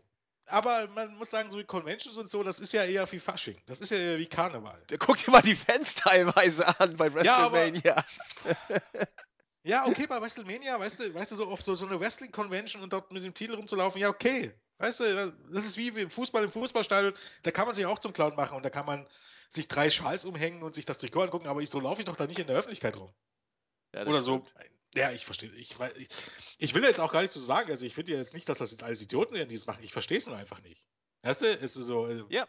Da, auch da fehlt mir irgendwie das Enzym oder so. Keine Ahnung, ich weiß es nicht. Ich verstehe es nur einfach nicht. Ich meine, wer, wer da Spaß daran hat, ist ja absolut in Ordnung und es gibt sicherlich wesentlich dümmere Sachen, sein Geld auszugeben oder für was man sein Geld ausgeben kann. Aber äh, auch das ist so eine Sache, die ich nicht verstehe. Ja. Kann ich doch nachvollziehen, Jens. Gut, wir werden es erleben. Damit sind wir von äh, Jericho gegen Styles zu New Day gekommen. Und ich glaube, damit haben wir eigentlich auch schon das, was schon angesprochene Edge und Christian und New Day Segment hinreichend gewürdigt. Die Frage ist für mich nur, wie lange es gehen wird. Dass es nirgendwo hinführen wird, ist klar. Es ist ein Segment um des Segments willen. Ich finde es auch bezeichnend, dass solche Sachen mittlerweile äh, auf die Karten, na gut, Pay-Per-View darf man ja doch, muss man schon noch sagen, weil es ja teilweise auch noch als Pay-Per-View läuft, zumindest in Amerika. Äh, aber durch, durch Network-Ära wird eben auch so etwas möglich und auch befürchte ich ab und zu öfter mal kommen. Ja, ich weiß nicht. Ich finde das immer nicht so gut, weil das Segmente um der Segmente willen sind, die meistens wenig lustig und erst recht nicht Storyline vorantragend sind. Gut, gibt es ja auch gar nicht mehr so viele, von daher, was soll's. Ich bleibe dabei, das ist eine ganz, das ist, es kann eine für die WWE sehr gefährliche Entwicklung sein, aber das werden wir dann sehen. Damit zum Intercontinental Championship Match. Ich weiß, ich, ich wollte eigentlich mal nachgucken vor der Show, wie oft wir dieses Match seit dem Royal Rumble bei Raw gesehen haben. Es kommt mir so vor, als ob es fast jede Woche gewesen ist. Dreimal, glaube bitte? ich. Dreimal, glaube ich. Also dreimal muss es sein, weil das erste Wenn Mal ich, nach. wenn, wenn, ich, wenn ich gar viermal, also, also das Match Ziggler gegen Owens gab es schon wesentlich öfter. Ja, ich meine jetzt Aber nur ich nach glaube, dem einmal Rumble. hat, hat äh, Kevin Owens dieses Jahr ganz clean gegen Ziggler gewonnen. Und dann gab es die zwei Matches, wo, wo Genau. äh, Matches, wo, wo ähm, äh, Sigler gewonnen gewonnen hat. Genau, so habe ich es auch im Kopf. Ich weiß noch nach dem Rumble, wo, wo Owens ja als der große Fighting Guy dargestellt wurde. Erst das Last Man Standing Match, dann noch im Rumble, da sogar Styles rausgeschmissen. Am nächsten Tag bei Raw Verletzung gesellt und Sigler clean besiegt. Wo wir dachten, ja, macht Sinn, im Aufbaugegner und so weiter und so fort. Und dann hat er nochmal zweimal verloren. Ich weiß jetzt nicht, ob es diese dreimal waren, ob noch irgendwie bei SmackDown oder so noch was anderes war. Ich habe keine Ahnung. Aber dreimal bei Raw sind in Stein gemeißelt. Das weiß ich auch. Ja, vor allem Singles-Matches. Noch nicht mal, dass er sagen könnte, es Take Team-Matches, sondern Nee, Singles-Matches. Genau, Singles-Matches. Und jetzt kommt eben bei Fastlane dieses nächste Match. Wenn man das positiv sehen will, und ich versuche mal jetzt die positiven Sachen rauszuholen. Die Matches sind immer gut, stellenweise sogar fast einen kleinen Tick mehr. Und es macht auch Sinn, dieses Match bei Fastlane jetzt auf die, auf die Card zu packen, weil man es ja so begründet, Sigler hat Owens zweimal schon besiegt und ist deswegen ja irgendwie ein Stück weit legitimiert, dieses Match auch zu führen. Das macht ja sogar ein Stück weit Sinn. Das Problem, wie gesagt, wir haben es nur schon tausendmal gesehen und da ist die Vorfreude Oh natürlich. Gott, ich, ich sehe auch gerade, das ist alles noch viel, viel schlimmer, als wir uns das gerade vorstellen. hau raus. Okay, wir fangen jetzt mal an. Also, ähm, im August gab es zum ersten Mal ein Multiman-Tag-Team-Match, wo Rusev und Kevin Owens gegeneinander angetreten sind. Ich zähle jetzt mal mit den Tag-Team-Matches auf. Das war bei Raw im August. Im September gab es bei Main Event Dolph Ziggler gegen Kevin Owens. Zählst du mit? Ähm, zwei Wochen später gab es bei SmackDown Kevin Owens gegen Dolph Ziggler. September. Äh, eine Woche später gab es bei, wieder bei SmackDown Dolph Ziggler und Ryback gegen Owens und Rusev. Ähm, Im Oktober gab es bei Monday Night Raw äh, das, das 4V-Match um den Number One Contendership mit Reigns, Del Rio, äh, Owens und Ziggler. Äh, Im November gab es Kevin Owens gegen Dolph Ziggler und da kannst du sagen, da begann die Fehde, Ja. wenn man so möchte. Oh Gott. Äh, Kevin Owens gegen Dolph Ziggler bei Monday Night Raw, Singles Match. Dann gab es äh, Ende November Dean Ambrose und Ziggler gegen Breeze und Kevin Owens. Dann gab es Anfang Dezember Kevin Owens gegen Dolph Ziggler bei Monday Night Raw in einem 20-minütigen Singles-Match. Dann gab es am 15. Dezember Ziggler gegen Kevin Owens in einem äh, 15-minütigen äh, Match bei SmackDown. Dann kam es am 21. Dezember Kevin Owens gegen Dolph Ziggler in einem 50-minütigen Match bei Monday Night Raw. Dann kam es am 22.12. oder beziehungsweise dann in der gleichen Woche ähm, bei SmackDown zum Triple Threat Match mit Ambrose Ziggler und Kevin Owens. und dann sind wir im Jahr 2016. So, äh, nächstes Jahr jetzt aufmachen. Äh, na, Royal Rumble zählen wir nicht mit. Äh, am 25. Januar Kevin Owens gegen Dolph Ziggler bei Monday Night Raw. Mhm. Am 1. Februar Dolph Ziggler gegen Kevin Owens bei Monday Night Raw. Am 8. Februar Dolph Ziggler gegen Kevin Owens bei Monday Night Raw. Und jetzt diesen Montag das Five-Match mit Ziggler und Kevin Owens. ja, zähl das dazu, haben wir vier. In der Tat. Also man kann ohne weiteres behaupten, dass die seit September fehlen, wenn man Matches gegeneinander als Fäden bezeichnet. und das Tolle ist, so lange sind sie dabei und die Storyline muss man mit der Es Lupe gibt suchen. keine Storyline. Es gibt, Punkt. Es gibt keine Storyline. Soll mir niemand erzählen, dass es eine Storyline gibt. Es gibt einfach keine. Die treten gegeneinander an und treten weiter gegeneinander an, weil einmal der eine gewinnt und einmal der andere gewinnt. Es gibt keine Storyline, keinen Hintergrund. Es gibt keinen Grund, warum Dolph Ziggler auf Kevin Owens sauer ist. Keinen Grund, warum Kevin Owens auf Dolph Ziggler äh, sauer ist. Es gibt keinen Grund. So sieht's aus. Punkt. Und auch das Match wird hier wieder gut werden. Aber selbst ich, der zuletzt nicht viel Raw geguckt habe, habe dieses Match in diesem Jahr schon zweimal gesehen. Nicht dreimal, aber zweimal. Und beide Male war ziemlich lang. Jo. Es gibt keine Storyline, es ist vollkommen egal, gewinnt, weil der Titel auch nichts wert ist. Der Titel befördert niemanden auf ein neues Niveau, dass du jetzt sagen könntest, oh, jetzt ist der Champion, jetzt hat der, kommt eine super Fehde. Ich, ich, ich bewundere ja fast schon immer so ein bisschen, er mag es, kann man nicht sagen, aber so, so, so andere Fans und so ähm, nicht Hardcore-Fans oder was ich was nicht, äh, die sich dann freuen und oh, cool, jetzt hat er den Titel gewonnen und jetzt wäre es total cool, wenn jetzt Kevin Owens gegen AJ Dyson einen IC-Titel fehlen würde, wo ich mal so sage, ah, und das wäre das wär vollkommen bedeutungslos, weißt du? Denke ich mir dann sofort. Weil es auch leider so ist. Ich möchte ja, dass das wichtig ist. Ich möchte ja, dass es ist wie Razor Ramon gegen Shawn Michaels anno ähm, 1994. Aber es ist es einfach nicht. Es ist einfach der Intercontinental-Title, wo es vollkommen egal ist, wer diesen Titel, äh, den Titel gewinnt. Und äh, wenn du nicht gerade in dieser äh, Fehde äh, steckst, dann fängst du eh wieder an, äh, die Hälfte deiner Matches zu verlieren. Natürlich sind die Matches immer gut, aber hier fehlt mir, sie sind meistens nicht so gut, dass ich äh, äh, darüber hinwegsehen könnte, dass es die schon zehnmal gab und keine Storyline gibt. So gut sind sie einfach nicht. Und was heißt, die sind schon so gut. Also ein Vier-Sterne-Match ist ein Vier-Sterne-Match, da gibt es nichts dran zu mäkeln, aber es ist, ist kein Match, wo ich sage, da erinnere ich mich in einem halben Jahr noch dran. Und das ist einfach das Problem. In der Das Tat. ist mir eigentlich vollkommen abhanden gekommen. Matches oder Matchqualität ist bei den Pay-per-Views selten schlecht. Das, das kann man schon sagen. Aber dass irgendwas outstanding wäre vom Storytelling und die WWE sagt ja immer, we're making movies und solche Geschichten, das ist einfach nicht so. Das ist das in der Tat das Problem. Man bekommt einen wrestlerischen Einheitsbrei, ich habe das Wort jetzt schon sehr häufig gesagt, die letzten Wochen, der auf hohem Niveau ist, das will ich auch nochmal betonen, das hat Jens auch gerade gesagt, aber äh, wenn man sich dann mal auch nur ein paar teilweise reicht es schon bei Raw, sich ein, zwei Wochen zurückzuerinnern. Es fällt einem äh, fast schon unmöglich, äh, bestimmte Sachen nochmal zu rekapitulieren, weil, weil, es, ein, weil es nichts, nichts Herausragendes hat, sozusagen. Ja. Und auch, auch hier ist wieder der Fall. Ähm, Kevin Owens holt sich am Montag den Titel, ne? Warum hat er ihn überhaupt erst verloren? Ja. Warum musste Dean Ambrose den Titel gewinnen? Ich kann dir sagen, warum. Weil man natürlich in dem Augenblick, als Dezember war es, glaube ich, bei TLC, oder? Als ja. Dean Ambrose den Titel gewonnen hatte, wusste man natürlich noch überhaupt gar nicht, was man im Februar mit Ambrose oder Owens anstellen wollte. Man wusste es einfach nicht. Selbst auf WrestleMania plant man nicht so lange hin. So sieht's aus. Man hatte einfach überhaupt gar keinen Schimmer, was man mit den Leuten anstellen will. Und, und das, das ist der Marktführer. Und das Tolle, das kann sich täglich ändern bei der WWE, was man für Ideen hat. Ja. Das und selbst für den Titel bei New Japan, Headline der IWGP Intercontinental äh, Title äh, Pay-Per-Views. Ja. Das verlange ich ja noch nicht mal. Aber Co-Main-Events und Storylines.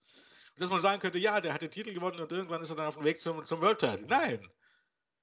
Ja, Beispiel Kenny Omega, der gewinnt den Titel und das ist ein Push ohne Ende für den Mann. das, das fand ich ganz lustig, die Dis Diskussion danach. Ähm, Kenny Omega war lange Zeit äh, ein Comedy-Wrestler und ähm, dann ging AJ Styles und Kevin Omega war eben im Bullet Club und New Japan brauchte einen neuen großen Star ähm, unter den Ausländern und da hat man gesagt, okay, äh, dann nehmen wir jetzt Kenny Omega und äh, der macht immer noch seine lustigen Späßchen, aber ist jetzt ein bisschen ernster zumindest oder ein bisschen gefährlicher wirkt darüber.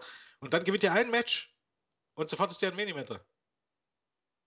Ein Match und das Match ist so großartig erzählt, ja. sofort ist der ein Main-Eventer. Und niemand der Fans stellt das in Frage. Ein einziges Match. Und bei WWE ist das Problem, nehmen wir jetzt Kevin Owens gegen, äh, gegen Dolph Ziggler. Nur angenommen.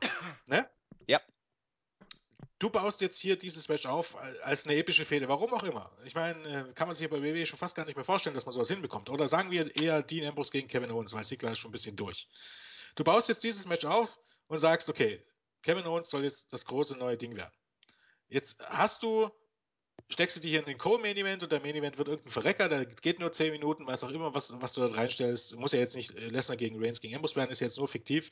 Du lässt jetzt Kevin Owens gegen Dolph Ziggler dort antreten im Co-Event, lässt die 25 Minuten wresteln, hast ein großartiges Match, hast mit Kevin Owens einen Abseitssieger.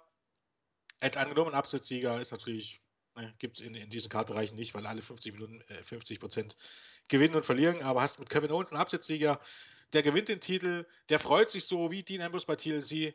Und was passiert im Anschluss? Kann ich dir genau sagen. Spätestens nach zwei Wochen verliert Kevin Owens einfach so ein Match. Genau. Und dann ist das hin. Dann ist dieses Momentum hin. Genau wie bei TLC mit Dean Ambrose. Das ist eigentlich ein gutes Beispiel. Du hattest eine Fehde, die lief lange und Dean Ambrose gewinnt bei TLC nun endlich den IC-Titel, der, der, ihm so wichtig war. Ne? Ja. Und danach geht es einfach so weiter. Dieser, dieser Titelgewinn hat Ambrose nicht auf eine neue Stufe gehebt. Da, da, kann man sich noch so sehr freuen, noch sehr jubeln und das noch so sehr pushen als Kommentator. Wichtig ist, was danach kommt. Ob es sich danach auf ein neues Level hebt und ob die Promotion dazu in der Lage ist, das einfach dies, diesen Schwung, den du in diesem Moment hast, fortzuführen. Und bei WWE ist das einfach nicht der Fall. Selbst wenn du jemanden hast, weißt du ganz genau, in drei Wochen ist das alles wieder komplett vergessen. Ja. Und genau das ist das Problem. Nicht, keiner der Wrestler ist das Problem. Ähm, Die meisten bringen, die hier auf der Karte stehen, nehmen wir mal ein paar Leute aus diesem Six-Man-Take-Team-Match raus, äh, bringen, gute äh, bringen gute Leistung. Kalisto, Del Rio, Styles, Jericho, Owens, äh, Jericho, Banks, Lynch, äh, selbst Naomi, Tamina, äh, Charlotte, selbst Free Bella, Lesnar, Reigns, Ambrose, bringen alle gute Leistungen. An diesen, an diesen Leuten liegt das nicht. Das liegt an den Leuten, die diese verdammte Show schreiben. So sieht es aus. Und ich nehme nochmal das Beispiel New Japan, das wir schon gebracht hatten. Äh, Kenny Omega. Äh, aus meiner Sicht, äh, ich habe ihn bei, bei PWG ein paar Mal gesehen. Mit diesem Comedy-Ding konnte ich nicht so viel anfangen, ist Geschmackssache. Mit seiner Kettensäge und so weiter. Wrestlerisch talentiert war er immer. Und bei New Japan kommt er mit dem Kenny the Cleaner Gimmick, wird, wird gut aufgebaut, wird, äh, wird gut dargestellt, die Fäden und die Matches werden gut erzählt. Und dann kommt so ein Match äh, und du weißt, äh, das klingt immer so ein bisschen blöd, aber du weißt, es bedeutet etwas. Es ist was wert. Omega hat die nächste Stufe sozusagen erreicht und du wirst mit ihm rechnen müssen. Du wirst sehen, dass sich bei ihm was tut. Und genau diese ist jetzt auch so ein schlimmes Wort, Nachhaltigkeit in der Charakterentwicklung und in der Geschichtenerzählung hat die WWE verloren, schon längere Zeit verloren. Das, das ist ein Problem. Und das ist das Hauptproblem, wie du ja auch schon gesagt hast. Gut, wir gehen weiter. Ladies first. Armer Titus, es klappt nicht immer, deswegen kommen die Ladies auch. Ja, vielleicht haben sie ja trotzdem den Opener, ich glaube es zwar nicht. Aber nach unserer Reihenfolge kommt jetzt das Tag Team Match zwischen Sasha Banks und Becky Lynch gegen Naomi und Tamina. Ja, also doch, man kann hier von einer Handlung oder einer Storyline sprechen. Team BAD war ja seinerzeit Sasha Banks, Naomi und eben Tamina die sich zusammengetan hatten. Irgendwann sagte dann Sascha Banks, ich will jetzt auf eigenen Füßen stehen. Ich möchte gerne äh, die Jagd auf den Schmetterling, Gürtel sozusagen machen. Die beiden, Tamina und Naomi, sagten, ja, das finden wir zwar nicht so toll, aber wir sind doch hier Freunde und Unity äh, ist auch eine tolle Geschichte. Allerdings gab es dann irgendwann tatsächlich den, den Break-up, weil ich habe das schon gar nicht mehr so richtig drauf, in einem Match von Becky Lynch, ich weiß gar nicht, gegen wen sie antrat. Gegen Sascha Banks doch, glaube ich. Was? Gegen Sascha Banks? Ich meine, es war Sascha Banks, korrigiert mich, wenn ich falsch liege. Ähm, griffen dann die Mädels ein, Naomi und Tamina, und äh, Sascha sagte, nein, hört auf, das ist nicht gut. So erinnere ich das. Dann haben die sich gegen Sascha Banks gestellt und so ging es dann eben hin und her. Ich habe es jetzt stark vereinfacht und verkürzt dargestellt, aber es war eine Geschichte und sie mündet jetzt in diesem Tag-Team-Match, das ja man genauso gut bei Raw hätte bringen können, seien wir ehrlich. Das ist nichts, was hier einen aus, äh, aus, dem, aus den Latschen kippt. Wird wrestlerisch ja, was so, wird, wird solide, weiß ich nicht. Naomi und Tamina, gerade Tamina ist äh, arg begrenzt in ihren Fähigkeiten. Das Ganze, also man merkt auch äh, letzte Woche der, der Save, den äh, Sascha Banks bei, dem, bei, bei Becky Lynch, ja, soll man sagen, angedeutet hat. Das wirkte ja eher, dass sie so mit ihren Ohrringen eher beschäftigt war, als dass sie dann wirklich zur Hilfe eilte. Also eine richtige äh, Freundschaft ist das zwischen den beiden natürlich auch nicht. Die Frage ist für mich, was wird aus diesem Match gebastelt? Sollen Becky und Sascha jetzt wieder äh, splitten, um ein Triple Threat Match aufzubauen? Wird Becky Lynch vollkommen aus dem Picture nachher rauskommen, damit Sascha Banks gegen Charlotte bei Mania relativ viel Spotlight bekommt? Derzeit ist ja im Gespräch vielleicht sogar zwei Diven-Matches bei WrestleMania zu bringen. Ich glaube es ehrlich gesagt nicht, dass es so weit kommt. Wie dem auch sei, dieses Match ist jetzt auf der Card. Ich muss gestehen, meine Vorfreude hält sich in relativ engen Grenzen. Mal gucken, was Jens dazu sagt. Puh, ja. Ich meine, es ist eine, eine, eine Übergangsphase. Das Problem ist einfach, äh, natürlich könnte man jetzt sagen, diese Trennung von, von äh, Team BED und Sascha Banks, äh, das Problem ist, es ist halt auch alles überhastet irgendwie. Weißt du? Wie ähm, überhastet? Was meinst du? Sascha Banks kommt bei Royal Rumble zurück und dann äh, zwei Wochen später kommt erst die Trennung. Warum gibt es in der Zeit, wo Sascha Banks nicht wresteln konnte, nicht schon Spannung zwischen den beiden? Ach so, meinst du das? Längerfristig Warum ist das aufbauen. alles gleich auf, gleich auf jetzt und dann wird das durchgezogen, dann, hast, dann haust du irgendein so Take-Team-Match auf die Karte es ist alles nicht langfristig geplant. Das stimmt. Es, ist, man, es, fällt ein, es fällt den Leuten Sonntag ein und Montag wird es umgesetzt und in zwei Wochen gibt es das Match. Es werden keine Storylines mehr erzählt. Es werden nur noch, das ist ein zusammengewürfeltes Team. Du hättest da so viel draus machen können. Von wegen eben, dass sie zusammengewürfelt sind, dass es am Ende haben sie aber doch alle äh, verschiedene Ziele und bla bla bla bla. Stattdessen hast du jetzt das Match. Da hast du jetzt irgendwie noch Becky Lynch mit drin, weil man die nicht fallen lassen wollte. Warum jetzt aber Becky Lynch überhaupt irgendwas mit. Okay, Becky Lynch hat, glaube ich, gesagt, wenn ich das richtig verstanden habe, dass sie allen Leuten hilft, selbst wenn sie äh, die Leute nicht mag. Okay, das kann man als Erklärung irgendwie noch gelten lassen. Ähm, aber das ist. Es ist einfach traurig. Dass man so wenig macht. Und jetzt hast du halt so ein Match, wo du dir sagst, okay, ja, das ist ein Match. Genau. Und das Match kannst du aber auch bei Raw haben. Bei Raw habe ich, das ist ja auch das Problem. Dadurch, dass du diese Matches alle schon bei Raw und so siehst und dass du keine Storylines hast, was hebt denn jetzt die Pay-Per-Views genau von den Weeklies ab? Ja, nicht mehr viel. Warum sollte ich jetzt im Grunde mir das Network bestellen für diesen Pay-Per-View, für Dolph Ziggler gegen Kevin Owens, wenn ich vorher die Matches Dolph Ziggler gegen Kevin Owens schon so oft gesehen habe? Das sind haargenau die gleichen Matches. Was, warum soll ich jetzt auf einmal bezahlen, wenn ich es vorher umsonst gesehen habe? Und wenn ich davon ausgehen kann, dass ich das in den nächsten zwei Monaten nochmal umsonst sehen werde. Warum? Der eigentliche Grund dafür ist, weil es eine Storyline gibt, die da gipfelt. Und das ist einfach nicht der Fall. Es sind nur noch Matches, genau wie hier. Ich wette dir darum, dass es dieses Match, dieses Take Team Match in den nächsten zwei Wochen bei Raw oder SmackDown geben wird. Ja, sicher. Ja. Ist ja nix, nicht das erste Mal, dass es so läuft. Ja, aber die Tendenz ist doch klar bei diesen äh, Special Events. Es gibt ein Match, vielleicht noch ein zweites, das der Draw ist und der Rest wird draufgeklatscht. Das, das ist ja seit der Network-Einführung. Nicht, nicht das erste Mal, dass das so ist. Dass das gefährlich ist, sagen wir ja auch nicht zum ersten Mal. Aber es ist derzeit die Realität. Ich bleibe dabei, die WWE ist bookingtechnisch, soll man sagen, entweder überfordert oder einfach nicht in der Lage, äh, mit dem mit der Zeit, die sie im TV und im Network haben, konsequenten Geschichten zu erzählen. Äh, konsequente Geschichten zu erzählen. Das, das kriegen die einfach nicht mehr hin. Ich weiß nicht warum, wo es weggegangen ist, wo es aufhörte. Es, es läuft einfach nicht mehr.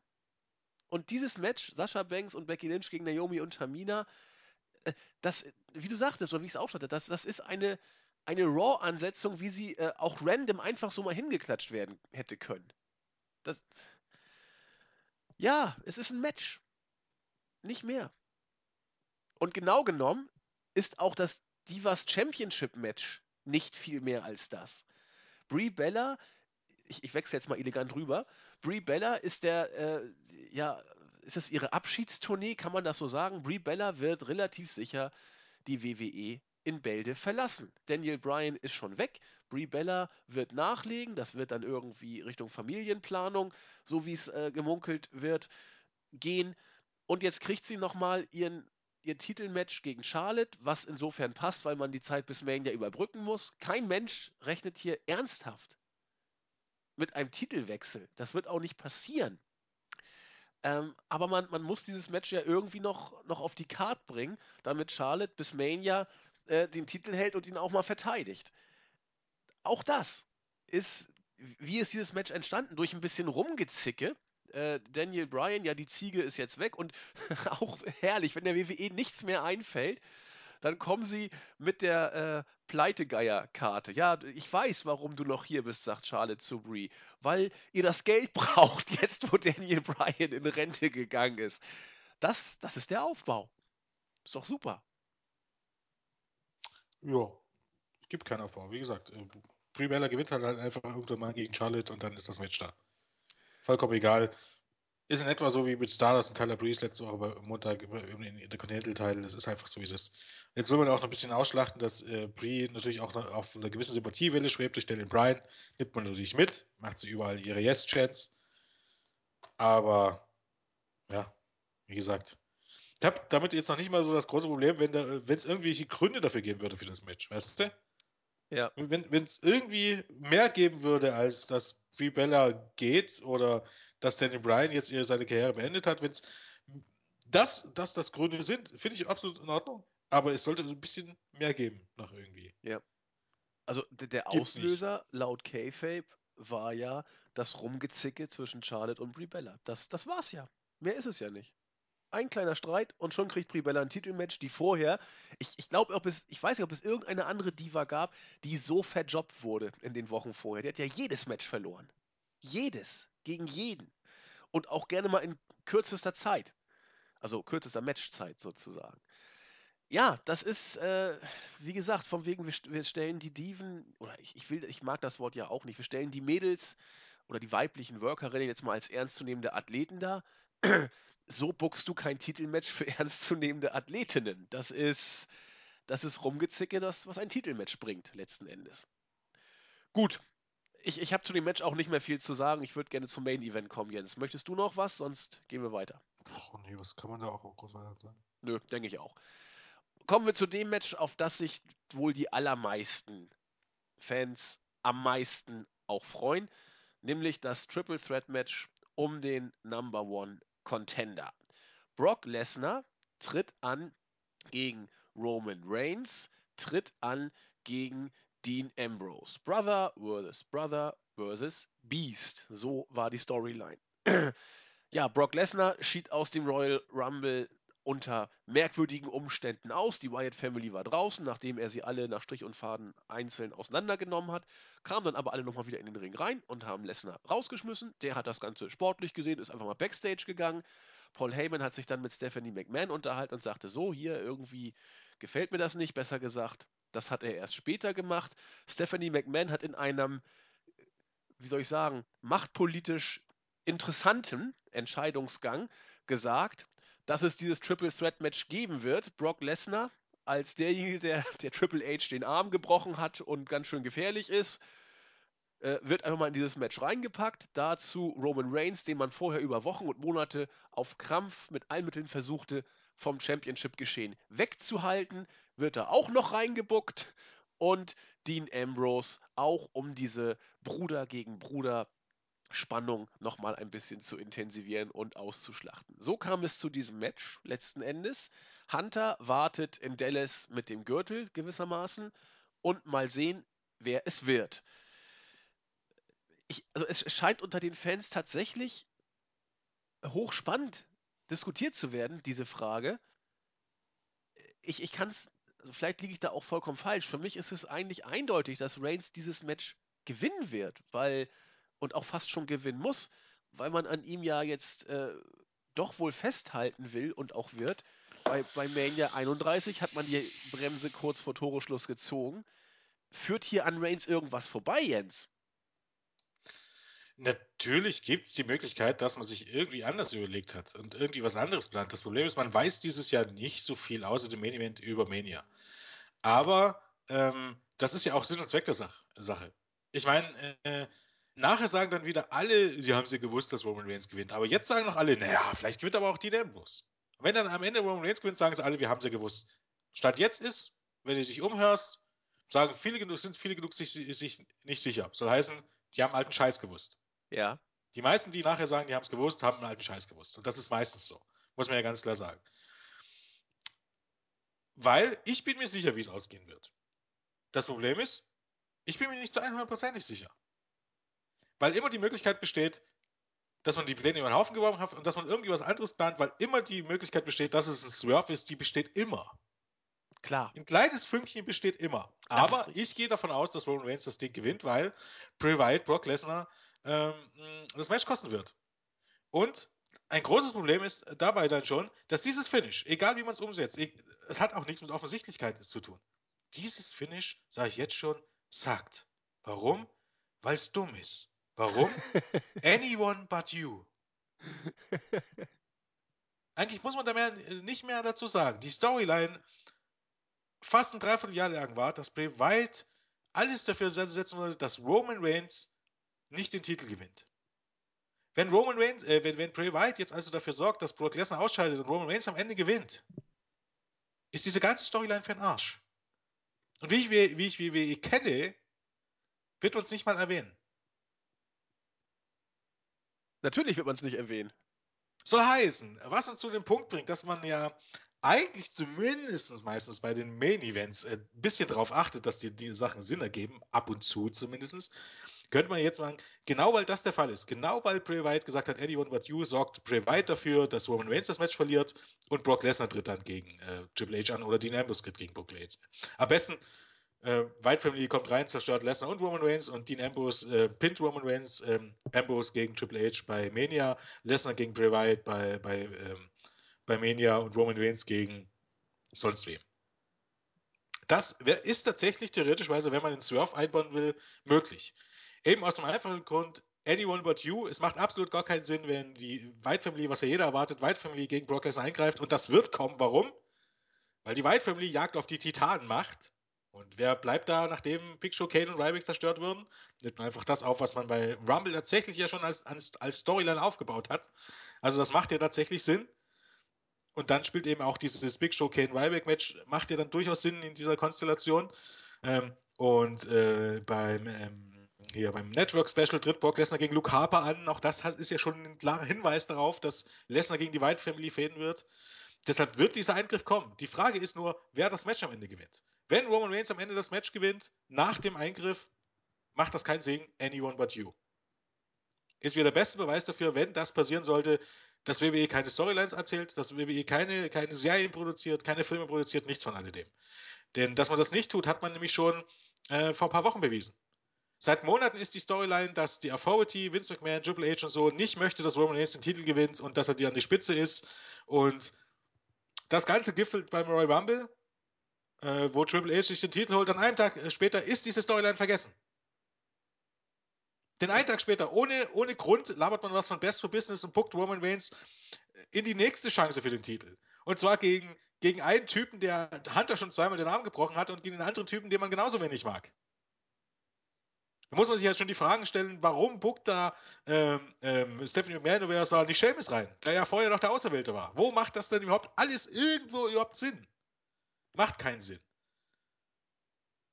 Weil man keine Geschichten erzählt, weil man einfach nur irgendwas on the fly zusammenbuckt und da sind keine Storylines. Das ist einfach nicht der Fall. Man denkt nicht drüber nach, was in drei Monaten passiert.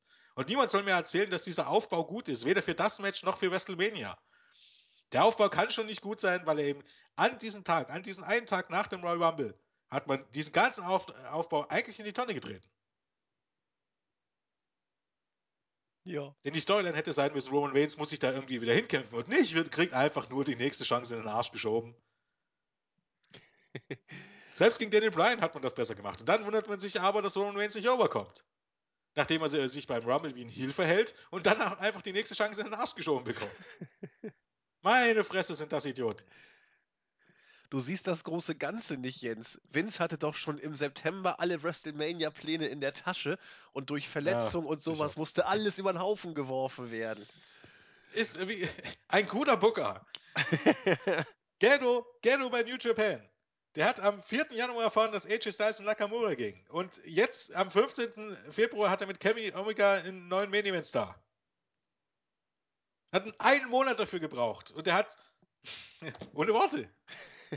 einen Monat. Und für New Japan sind die Abgänge von Nakamura und AJ Styles wesentlich schlimmer als der Verletzungsausfall von Seth Rollins und Randy Orton für WWE. Bei allem Respekt vor den beiden Leuten. Weil Randy Orton und Seth Rollins, der Einzige, der wirklich ein Problem ist, auch Sting und so weiter, der Einzige, der wirklich ein Draw ist, ist John Cena. Alle anderen pusht man durch in den Main Event, aber alle anderen sind keine Leute, die, die tatsächlich den Unterschied ausmachen. Ist einfach nicht der Fall. Ob jetzt Sting antritt oder Seth Rollins antritt oder Randy Orton antritt, anderen für sich verkauft nicht mehr Tickets, verkauft nicht mehr Pay-Per-View-Buys. Das, was man mit ihnen macht, ist der große Unterschied. Und das war in den letzten Jahren nicht viel, muss man ganz ehrlich sagen. Ähm, und man hatte die Chance, man hat die Talente, man hat Kevin Owens, man hat Ziggler, man hat Styles, man hat Jericho, man hat Bray Wyatt. Ja, wie gesagt, Kalisto, Alberto Del Rio, Braun Strowman, wenn man es unbedingt will. Weißt du, ich bin kein Braun Strowman-Fan. Ich finde das auch beschissen und diese Idee von der Undertaker sehe ich alles ein. Aber wenn man glaubt, dass der ein Draw ist, wenn man glaubt, äh, dass das eine gute Idee ist, dann sollte man es doch wenigstens ordentlich durchziehen. Denn am Ende geht es ja, wenn wir hier reviewen und so, eigentlich gar nicht so unbedingt darum, was ich gut finde. Wenn, wenn Leute den New Day geil finden, dann finden die den New Day geil und wenn die viel Merchandise verkaufen, dann verkaufen die viel Merchandise und wenn die Leute einschalten, um die zu sehen, ist das so. Dann spielt es absolut keine Rolle, was ich davon finde. Dann kann ich hier sagen, dass ich das scheiße finde. Am Ende hat WWE aber recht, weil es läuft. Dann ist meine Meinung einfach nicht relevant. Fakt ist aber, wenn es nicht läuft und ich sage, das ist scheiße und ich sage, warum das scheiße ist, dann hat WWE nicht recht. Und genau das ist das Problem. Wenn man mit Braun Strowman was anfangen will, dann soll man ihn doch pushen. Man macht es aber nicht. Er ist genauso nur irgendein Typ. Stimmt. Also sind nicht die Verletzungen das Problem, sondern dass, dass, dass die Leute, die man hat, oder man hat jetzt Charlotte Sasha Banks, man hätte ja die Frau zum neuen Draw aufbauen können. Wenn so viele Verletzte sind, dann zieht das doch ordentlich durch. Aber man ist einfach viel zu inkompetent, um irgendwas aus dem zu machen, was man hat. Das ist das Problem, nicht die Verletzten. Ich kann es nicht mehr hören zu sagen, die Verletzten sind dran schuld, dass äh, die Card schlecht wird oder dass die Shows schlecht sind. Das ist Bullshit. Zumal die Shows ja jetzt, wir sind jetzt auf der Road to WrestleMania zugegebenermaßen, aber die Road to WrestleMania war letztes Jahr schon scheiße. Wenn wir uns mal richtig dran erinnern. Oder habe ich da irgendwas verpasst, dass im, im, letzten Jahr die Road to WrestleMania großartig war? Nein, wir haben damals die gleichen Sachen wie, wie dieses Jahr auch schon gesagt, was Booking angeht. Ja, auch was Storytelling angeht. Ja. Das war nix. Und äh, es zieht sich einfach nur das durch, was es eben auch im, was im Herbst war und was im Sommer war. Es hat sich, äh, man hatte eine gute Phase zwischen Mania und, und SummerSlam, aber seit SummerSlam ist es ganz, ganz gruselig wieder und das zieht sich jetzt einfach nur durch. Es hat sich im Grunde nichts geändert und ja. das liegt nicht an den Verletzungen, das liegt daran, dass man aus den Leuten, aus den vielen Talenten, das man hat, nichts macht. Und wenn man glaubt, dass das Talent, was man im Main hat, nicht zureicht, hat man bei NXT gute Leute. Samoa Joe ist vielleicht der beste Heel, den WWE seit Jahren hatte. Das Problem ist, wenn du den jetzt hochholen würdest, wäre er genauso wie AJ Styles nur jemand mitten in der Karte. Kevin Owens, Kevin Owens ist ein großartiger Heel. Er hat sogar, den, wenn man so möchte, den Old-School-Look eines Heels in früheren Zeiten. Die waren nun mal hässlich. nee, es ist einfach so. Ich meine, wenn man jetzt, Vince McMahon hält ja Kevin Owens für fett, fett ist gleich hässlich. So soll aber ein Heel sein. Selbst Vince McMahon müsste das verstehen. Ich sehe das natürlich ein bisschen anders, aber wenn Vince McMahon das glaubt, müsste er doch verstehen, dass, dass der Heel kein Schönling sein soll.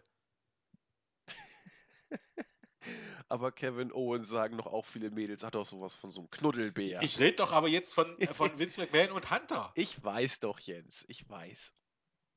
Ist ja richtig. Aber letztendlich sind das, ist das alles ein unglaublich äh, inkompetenter Haufen. Und das Inkontinent vielleicht auch, ja, wenn wir uns nicht hoffen. Vince kommt genau. ja in das Alter langsam. Ja.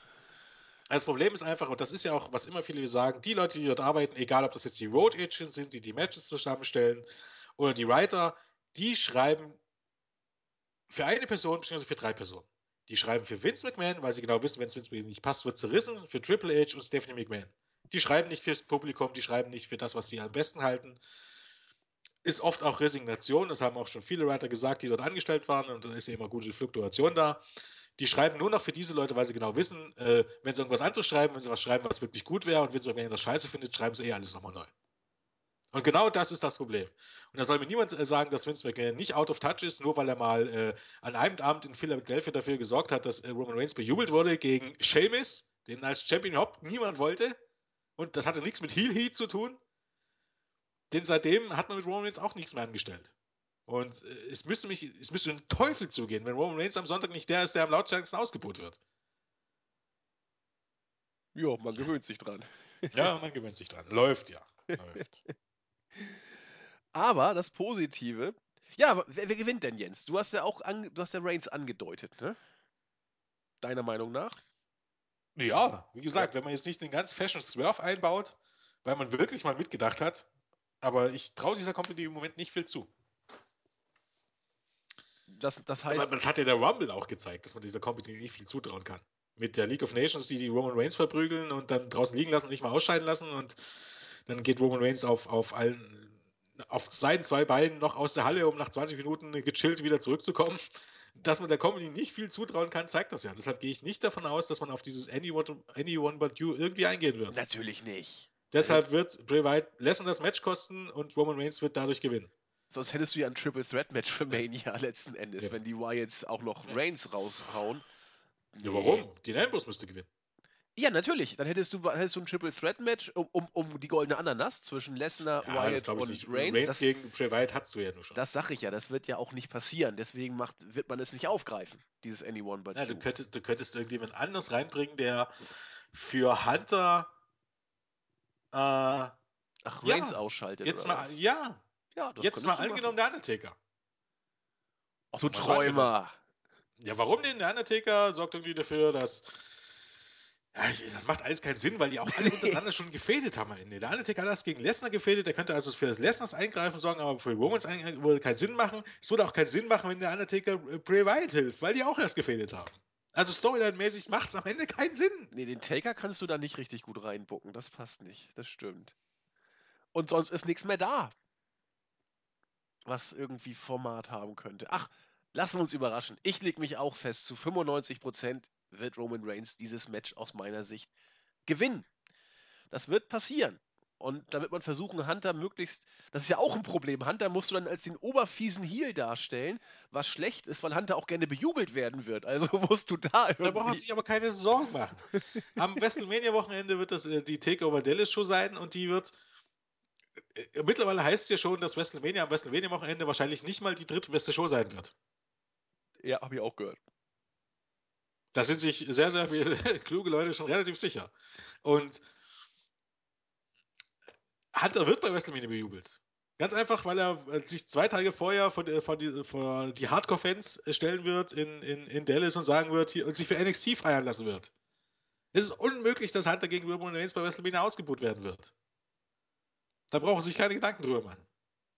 Herrlich. Und jetzt überlegen wir uns einfach mal die, die, die Card. Roman Reigns gegen Triple H. Brock Lesnar gegen Bray Wyatt. Undertaker gegen Goldberg, Platzhalter, wer auch immer. Ja, Goldberg, Batista, das, das sagt doch alles. Aber Goldberg hatten wir noch nicht. Batze hatten wir ja schon mal gegen Taker bei Ja, mag Mania. sein. Ach Gott. Goldberg. Ja, The Rock vielleicht ist auch noch. egal. Rocky gegen Taker. Da ist echt, Charlotte gegen Sascha Banks wäre dann äh, echt schon das beste Match auf der Card. Weil bei, all, bei allem Respekt, das sind alles Matches, die mich nicht vom Hocker reißen. Jo. Aber du übersiehst die großartige Andre the Giant Memorial Battle Royal mit Braun Mit Strowman Braun als Strowman. Sieger. Yay. Ich kann mich nicht mehr erinnern, wer letztes Jahr gewonnen hat. Ich auch. The Big Show. Oh, siehst du? Gut zu wissen.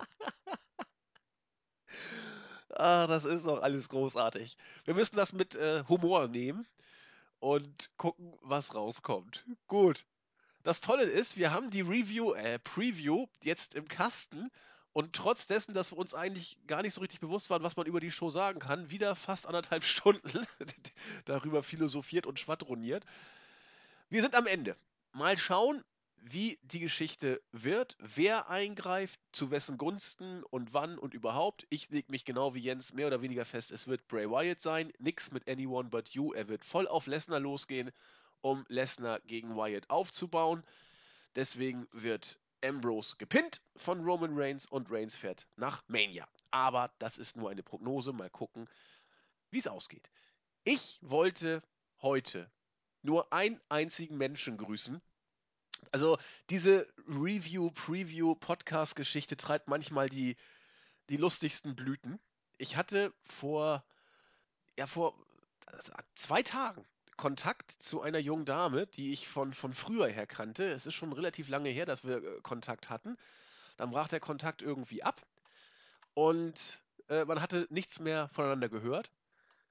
Und letztens, wie gesagt, vor zwei Tagen über ganz merkwürdige Zufälle hatten wir dann doch wieder Kontakt, haben ein bisschen geschnackt und sie sagte, sag mal, seit wann machst du die Sache auf YouTube überhaupt? Und ich äh, sagte, was ist hier los? Hab mich also dumm gestellt. Aber was meinst du denn überhaupt? Ich weiß gar nicht, was du meinst. Dann komm, du tu nicht so. Äh, da erzählst du doch immer, da, da erzählst du doch immer komische Sachen. So, komische Sachen? Ich weiß gar nicht, was du für komische Sachen meinst. Ja, diese komischen Podcasts. Und dann äh, konnte ich es dann nicht mehr leugnen und meinte, ja, äh, Kann man immer leugnen. wie, wie, wie hast du mich denn gefunden? Ganz ehrlich. Äh, sagte sie, ja, ich habe mich an deinen komischen Namen von früher erinnert. Dieses äh, Silent-Dingsbums, sagte sie. Und meine ich, ja, und? Dann habe ich mal ein bisschen im Internet geguckt Und da war dann irgendwann dieses komische Ding da auf YouTube. Ich weiß nicht, worüber ihr da sprecht, aber seit Oktober höre ich, hör ich euch immer zu. Also das ist doch krass. Also, wie man teilweise Podcast-Hörer über welche Umwege sowas passieren kann. Sagt sie, also dieses, dieses komische Wrestling oder wie man das ausspricht, das muss ja irgendwie lustig sein, was die Leute da teilweise machen. Das möchte ich auch mal gucken. Sag ich, ja, muss man auf Tele 5 schauen, da kannst du dir dieses Drama angucken. Ja, also wir haben Podcast-Hörer wohl äh, aus den verschiedensten Richtungen und Motiven. Ich musste so schmunzeln. Also herzliche Grüße an dich. Du wolltest ja anonym bleiben und ja, ich habe mich gefreut. Das war mein Gruß. Und bei der Raw Review werde ich dann wieder auch ein paar andere äh, noch aufnehmen. Ich weiß, äh, gerade bei, bei, bei der Startseite und YouTube sind ein, zwei andere, die, die gerne noch gegrüßt werden wollen. Mache ich auch, aber dafür ist Dienstag der bessere Zeitpunkt. Jens. Ich überlege jetzt gerade, ob ich, ob ich, ob ich die, die, äh, das heute wirklich mal mit so einem äh, kleinen Shoot beenden sollte oder ob ich das sein lassen sollte. Wen willst du denn anshooten? Das wollte ich nicht verraten. Oh, oh, ich bin gespannt. Doch, doch, shoote mal, Jens. Du bist gespannt? Warum? Ja. Jetzt muss ich aber erstmal suchen. Moment, Entschuldigung. Ich bin immer unvorbereitet. Also, äh, ihr hattet letztes Mal alle gegrüßt, oder? Wir hatten, wir hatten gegrüßt. Was, was, wir hatten, nee, stopp. Auf der Startseite habe ich letztens leider einen verpasst, der, der gerne gegrüßt werden wollte. Das tat mir sehr, sehr leid. Ach so, warte mal. Meinst du den Prototype. Der hat auf der Startseite ja was geschrieben. Ich weiß gar nicht. Ja, es kann sein. Ich habe mir den Namen auch nicht gemerkt, aber ich glaube. Ja. Da, da, da gab es, äh, ich weiß nicht, ob du oder, oder Julian noch in den Dialog äh, getreten seid. Äh, der Prototype, dann grüße ich ihn jetzt eben auch mal. Der, der meinte, glaube ich, äh, wir müssen doch nicht bei jedem, bei jeder Raw-Review jedes Segment besprechen. Das, äh, da kann man ja den Bericht sich angucken und deswegen äh, ist das ja gar nicht notwendig. Und da haben wir geschrieben, doch, wir machen das äh, erstmal noch ganz gerne schon, weil es immer noch einige gibt, die die Show nicht äh, geguckt haben und den Bericht nur überflogen haben. Und für die ist es immer ganz gut, wenn wir auch noch ein bisschen ausführlicher über das berichten, was da so an Segmenten aufgebaut war. Das hat er dann auch, auch nachvollziehen können. Und in diesem Sinne herzliche Grüße an dich. Der Prototype schreibt auch immer recht viel auf der Startseite, deswegen passt das schon. Auch Grüße von mir an dieser Stelle. Und auch äh, Grüße an Questfallen, auch äh, schon wieder, wenn vielleicht einige sagen würden, aber äh, sie ist im Moment krank und ihr geht es nicht so gut, deshalb äh, oh je. ich hoffe, dir geht es bald äh, besser. Ja, ich auch. Gute Besserung. Ja, ähm, so, jetzt bin ich dran. Kannst du dich schon mal verabschieden? Ich möchte das gerne als Schlusswort stehen lassen. Ich werde das auch nicht großartig kommentieren, sondern ich werde das jetzt einfach so sagen. Dann sage ich schon mal Tschüss und übergebe Jens das Wort. Das muss ich aber jetzt auch hinkriegen, ohne zu lachen. ist nicht so einfach. Okay. Also, ich wusste gar nicht, wie ich meine Emotionen in Worte fassen kann. Aber langsam geht's wieder. Und ich will einfach nur Danke sagen. Ihr seid der Grund, wieso ich jede Woche die Podcasts mache. Okay, das stimmt jetzt nicht ganz, aber egal. Ich sag das jetzt mal so. Wieso ich jede Woche die po äh, Podcasts mache, auch wenn ich krank oder müde bin. Egal. Deshalb nochmal. Danke. Ihr seid die Geisten.